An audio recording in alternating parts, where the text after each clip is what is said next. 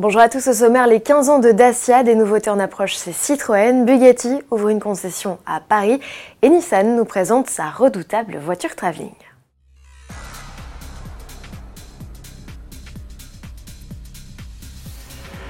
Dacia a 15 ans, le saviez-vous, en 2019 c'est la marque qui s'est le plus vendue auprès des particuliers et à l'occasion de son anniversaire, le constructeur lance une série spéciale sur la Sandero qui sera renouvelée en fin d'année ainsi que sur les Logi et Logan MCV. Au menu des boucliers Tonkaise, des rétros noirs ou encore des jantes 16 pouces, à bord ces versions s'enrichissent d'une sellerie spécifique, d'une caméra de recul, d'une clim automatique ou encore d'un GPS sur écran tactile de 7 pouces. Mise à prix à partir de 13 390 euros pour la citadine, 14 260 euros pour le break et 16 000 euros pour le monospace, soit 300 euros de plus que la version Stepway dont elle dérive.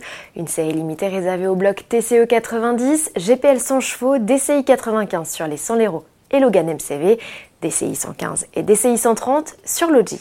En bref, Citroën fait le plein de nouveautés en ce début d'année. Ne manquez pas ce 11 février à 14h la révélation sur autoplus.fr des infos et photos relatives à la C3 restylée. Elle sera d'ailleurs la star du JT de mercredi.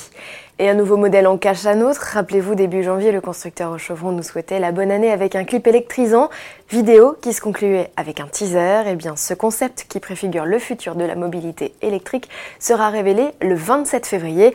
Version de série du concept citadin Ami One ou pas, pour le savoir, à rester branché. Après 80 ans d'absence, Bugatti est de retour à Paris. Enfin, c'est aux portes de la capitale, à Neuilly-sur-Seine, que la nouvelle concession a été inaugurée. Avec ce showroom, le constructeur de Molsheim atteint la barre des 36 revendeurs dans 17 pays. Le lieu n'est pas qu'un espace de vente, c'est aussi un espace de rencontre pour les amoureux de la marque. Avis aux curieux désireux d'approcher, voire poser leurs fesses dans une Bugatti. La concession est en accès libre du lundi au vendredi de 10h à 18h et le samedi de 10h à 14h.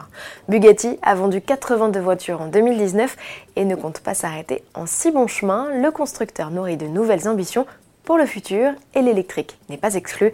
À l'occasion de son passage en France, nous avons tendu notre micro à Stéphane Wilkelman, le patron de la marque.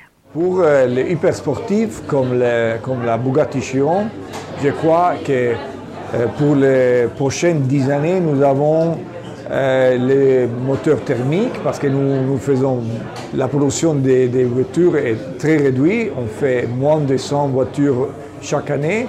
Euh, ils roulent moins de 1500 euh, km par année et aussi ils sont des pièces pour collection. Et je crois que pour un deuxième modèle, qu'il peut être la, la, voiture quotidienne d'un propriétaire, on a aussi la possibilité d'avoir un Bugatti complètement électrique.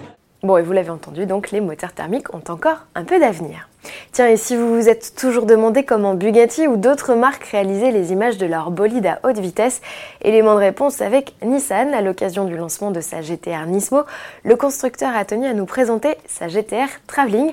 Techniquement, le modèle est identique à la version de série avec pour seul élément distinctif cet arceau soudé pour fixer une caméra.